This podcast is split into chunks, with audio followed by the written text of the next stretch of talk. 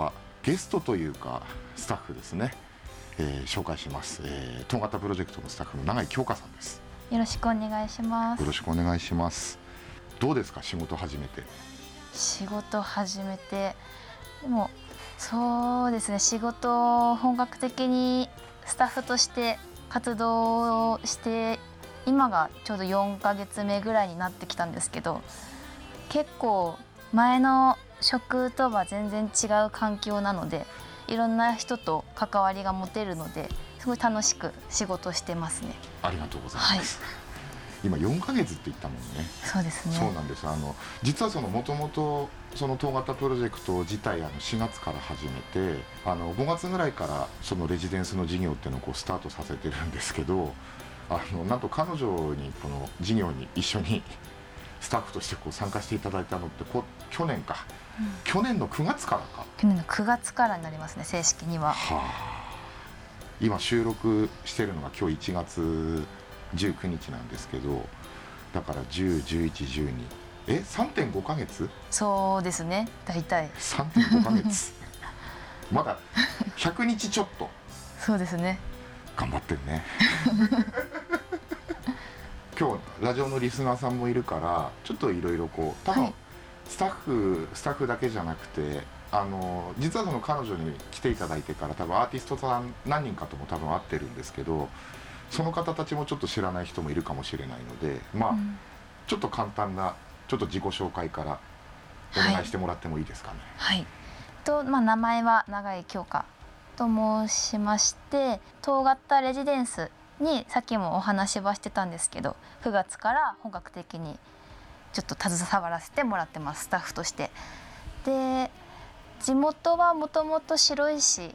なんですけど東型からまあ大体で車で30分ぐらいのところ、まあ、山降りてたところに今ずっと住んでいる状態になってます。24歳。で今年で25歳になる年になります。私はもともとそうですね。大学卒業してと就職をさせてもらってまあ携帯会社に就職させてもらってたんですけどそこでちょっとまあレジデンスに携わる方がちょっと自分の性格というかやりたいことには向いているのかなっていうのでちょっと佐藤さんとはもともと大学のイベントでつながりがあったのでそこでちょっとレジデンスやってみないですかっていうお声がけさせてもらって今携わってる状態になってますね。あのー、会社辞めた一番の理由っていうか多分これ同じ世代の子たちでもなんかね結構興味ある子いると思うんだけど、さっき携帯会社に勤めたって言ってたじゃん、はい、でそれ辞めて今このそのレジデンスの仕事まあちょっとねリアルな話言うと若干やっぱレジデンスの仕事の方がちょっとやっぱその不安定なところもあるんだけどそれはお金の面含めて、ね、うん、あるんだけどそれでもねなんか自分っていうのもすごいおこがましいけどさ、こっちの仕事その選んでくれた理由ってなんだろうね、うん、そうですね。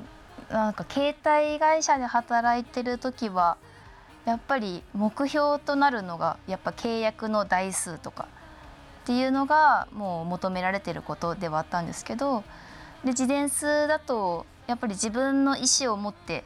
仕事をできるというか自分がやりたいことを目指してまあアーティストさんと関わりながら地域に発信していけるっていうのが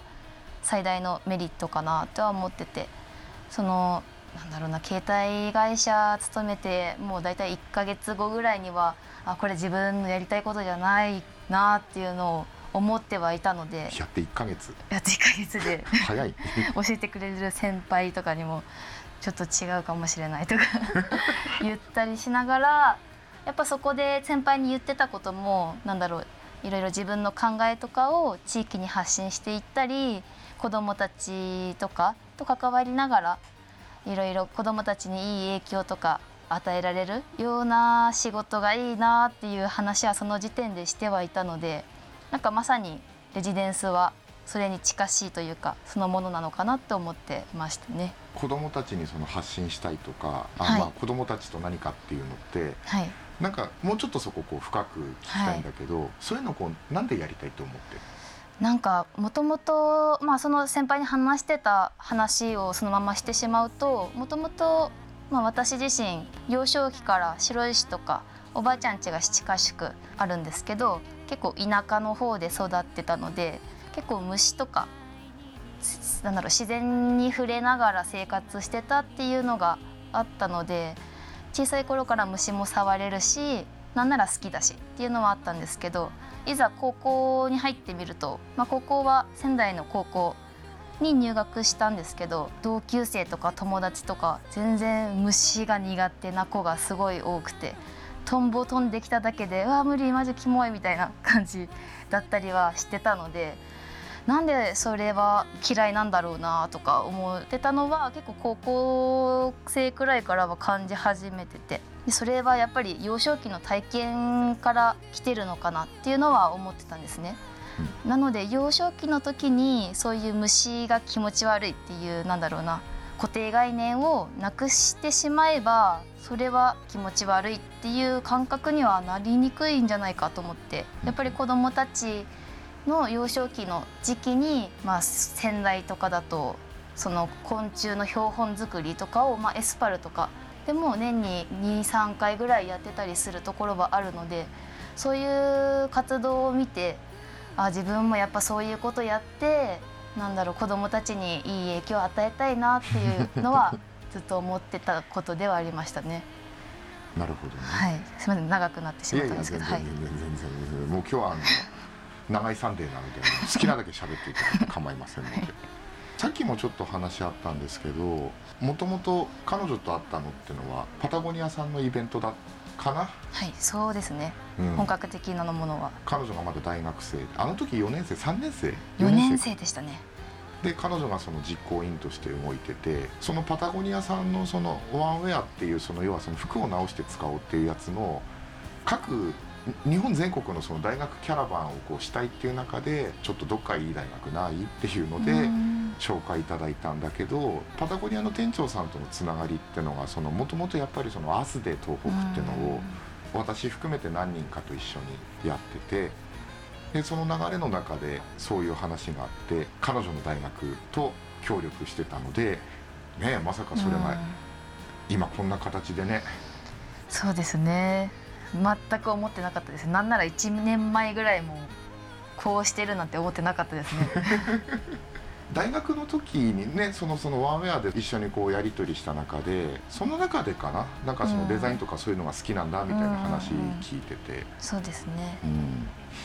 デザインの仕事とはまたちょっとね少し違うところではあるけどどう？実際なんか、まあ、デザインの仕事もねちょこちょこやっていただいたりはしてるけど、はい、実際その仕事してみてのそのたった3.5か月ではあるけど、はい、感想というか。仕事してみて、まあ、デザインも、まあ、学生の当時はフォトショップちょっと検定取ったりとかっていうくらいではあったんですけどデザインすることによって自分のやなんだろうな想像しているものを作れるのかなっていうのはちょっと思っていたところがあっていざやってみると仕事を受ける側にはなってくるので求められてるものを作る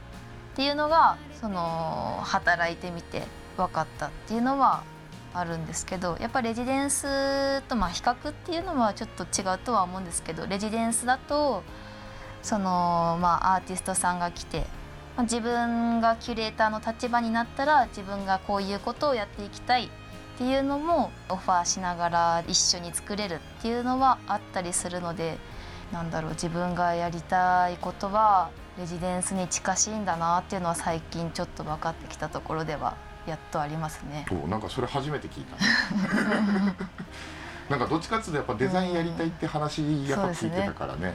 うん、うん、なんかその仕事もまあ結構デザインはデザインで大変だよなっていうのはあるしね。ね。うん、レジデンスの大変さとはまたちょっと質の違う、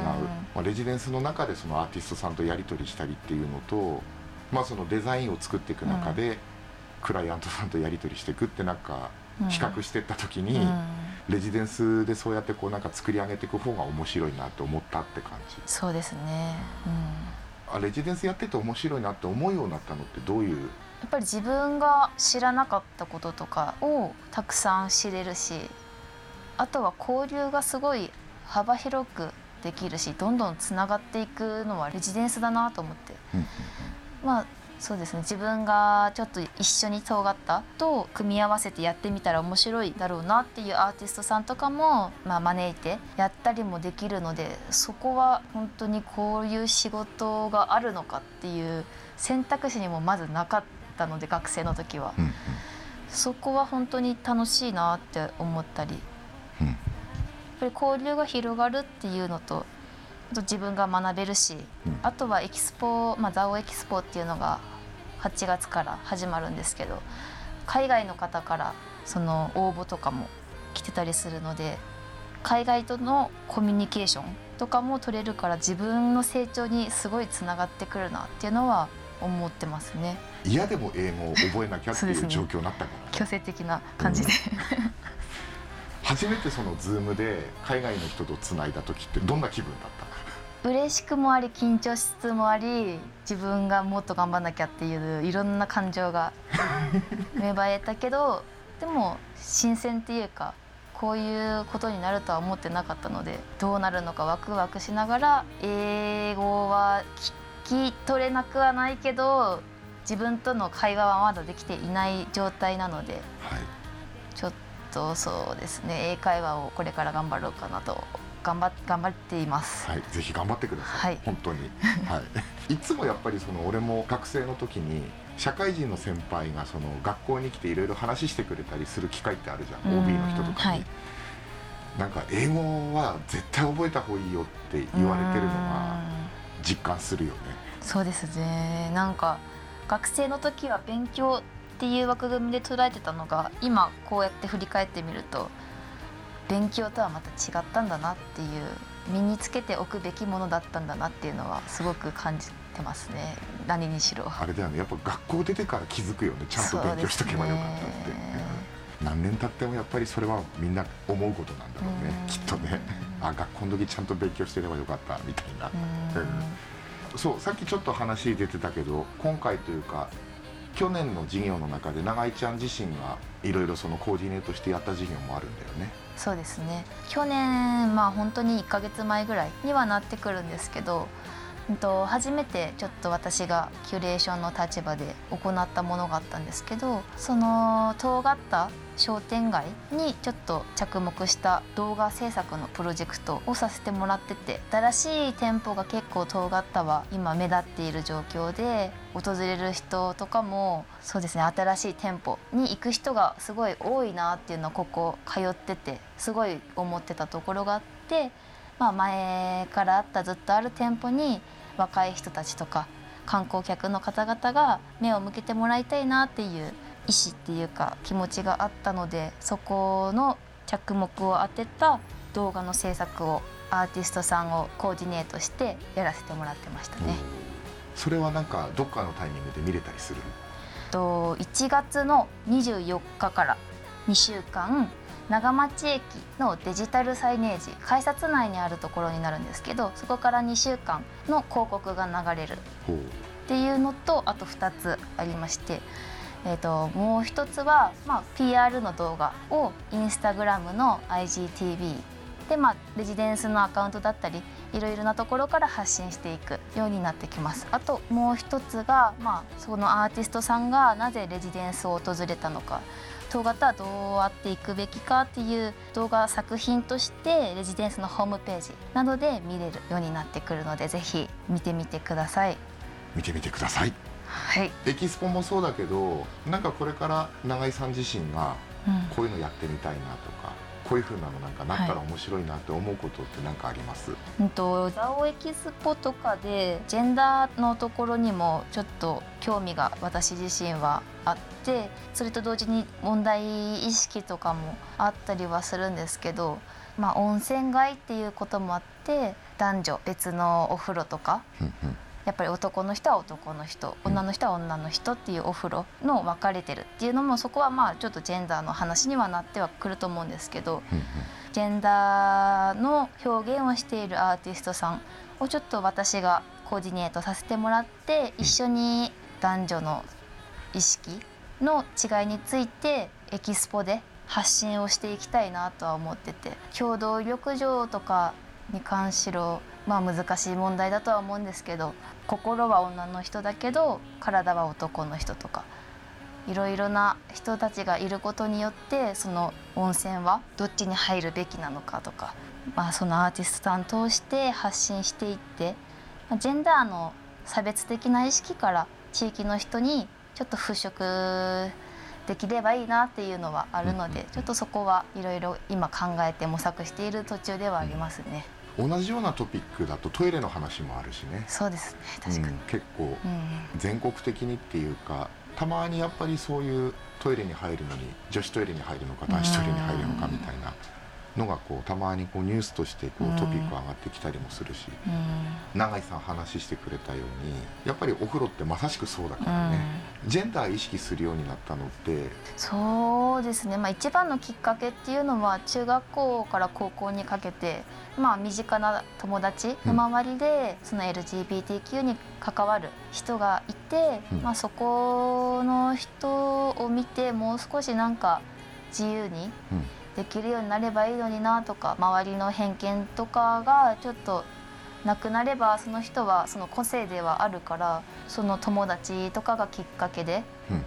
より意識は働くようにはなってきてましたねきっかけとしては。その自由でなかったりってやっぱりその感じる出来事とかもあったのかな、まあ、本人たちはまあ、気にしてる人もいれば気にせずに私は LGBT の人ですよっていう話する人は友達によって様々ではあったんですけど、特殊な目線で見て見られるっていうか、っていう印象はすごいあったので、親とかにも普通に言えるような環境の社会にはなっていったらいいのになとは思ってますね。やっぱりそういう反応とかでまあその自分が中学校高校の時はあそうなんだねっていう普通の反応をする人の方が少なかったっていうか、えそうなんだっていう人が多かったのでやっぱりそうなってくると打ち明けにくいっていうのもあるし、それで生活がしにくくなってくるっていうのもあるしなるほど、ね、打ち明けやすいような環境にはまあ今はちょっとなってきつつはあるのかなっていうのはあるんですけど、やっぱりそういう理解度は深めていきたいなって思ってますね。昔よりは今の方がまだねそうですね、うん、ではあるけどね、まあ、それ今がやっとっていう感じではあると思うんですけど、ね、ちょっと変わってくるんですけど、うん、逆に佐藤さんはなんでこのレジデンス、うん、こういうものをやろうっていうのは思ってたんですかね？やっぱりなんかこれは同業者の人に対してディスる言い方じゃ全くなくてあくまでも自分自身の中の話としてなんですけど、まあ、飲食店万葉茶っていう飲食店ずっと東型でやらせてもらってて2020年に入ってから、まあ、コロナが始まってやれ緊急事態だとか、まあ、まん延防止だ今まん延防止の話って結構ホットなトピックにもなってるんだけど、うん、じゃあそれでお店休んでくださいとか終わったから開けていいですよ GoTo やりましょう。なんかすごくこう飲食店っていう仕事ってコロナに脆弱だなって思うところがあって飲食店始めたきっかけというか特にそのここ最近やっぱやってて思うのってやっぱその衣食住の食っていうのを司ってるんだよね、うん、まあ、飲食店って。だから食べる食べ物を食べるっていうのはその人とそのコミュニケーションをこう円滑にしたりだとかもちろん食べ物そのものがやっぱりいいもの食べて心も体もどっちもつながってるもんだからいい気持ちでこう帰ってほしいなっていう気持ちがすごくあって、うん、でそれを通してなんかこうちょっとずつちょっとずつやっぱりその社会っていうのがこう変わっていったらな穏やかな社会っていうか、うん、大きな言い方すればさ戦争ってなくなってないからさそうですね。そう。全然こう、まあ、平和っちゃ平和ではあるけどそれは限定的な平和であってさ、うん、本当になんか世界から戦争なくなるっていうのは全く今まで実現できてなかったんだけど地域の周りだけでもそういうのを通してなんかこう本当にみんなこう穏やかでいれたらいいよなっていう思いはあったんだけど、うん、やっぱりその今回のコロナでものすごくこうそれに飲食店やってて振られるなって思ったんだよね。うん、ってなった時にこれからその町おこしだったり地域おこしだったり、まあ、あるいはその商店街っていうこの遠型地域の中で何をこうやっていくといいんだろうなって思ってった時になんか社会問題意識があるというかやっぱりそういうところからそのアートが好きっていうのもすごく自分持ってるんで、こういう仕事ってやりたいなって思ってですね。まあちょっと若干ここはねあの宣伝的なところではあるんですけどまあ当時って言ってももう2年前ぐらいですけど仙台のギャラリーターンアラウンドの関本さんに「いやこういうのちょっとやりたいなと思ってんです」って話した時にそれだったらアーティスト・イン・レジデンスやるのが面白いんじゃない？っていう話されてそこからアーティスト・イン・レジデンスのその事業をこう立ち上げる方向にこう変わってったんだよね。うん、で実際やっぱりやってみてささっき永井さん言ってくれたみたいにそのいろんな人とのそのつながりっていうところもやっぱできてくるしでその中でやっぱり自分自身がこう気づくことっていうのもやっぱたくさんあるし、うん、なんかあこれまあ、地味な作業ではあるけどこれなんかこうちゃんと続けてったらもしかしたらその自分の思うその社会っていうのって作れていくんじゃないかなって思ってですね、うん、この仕事の方にこう、どちらかっていうとその飲食店やるよりもやっぱりこう注力してるっていうのが今の僕ですね。なるほど。ありがとうございます、はい、ありがとうございます。アーティスト・イン・レジデンス自体まあ、永井さんもやってみてからなんか分かってきたって感じ。そうですね。なんか、まあ、面白そうだなってお誘いもらった時はそのくらいの感情でやってたんですけどやっぱりやってみると中身が見えてくるし何ができるのか自分には何どんなメリットがあるのかっていうのはやっぱりやってみてすごい分かりましたね。これからもどこまでいるか分かりませんけど、はい、できる限りちょっとあの永井さんにはちょっとお世話になりつつあのレジデンスの授業をこう継続していきたいなと思ってますのでね、はい、まあ、ラジオでいう話じゃないけど改めましてよろしくお願いします。はい、お願いします。あのレジデンス関係のところで彼女に会う機会も多くなると思いますので、はい、ね、ぜひぜひ永井さんをこれからも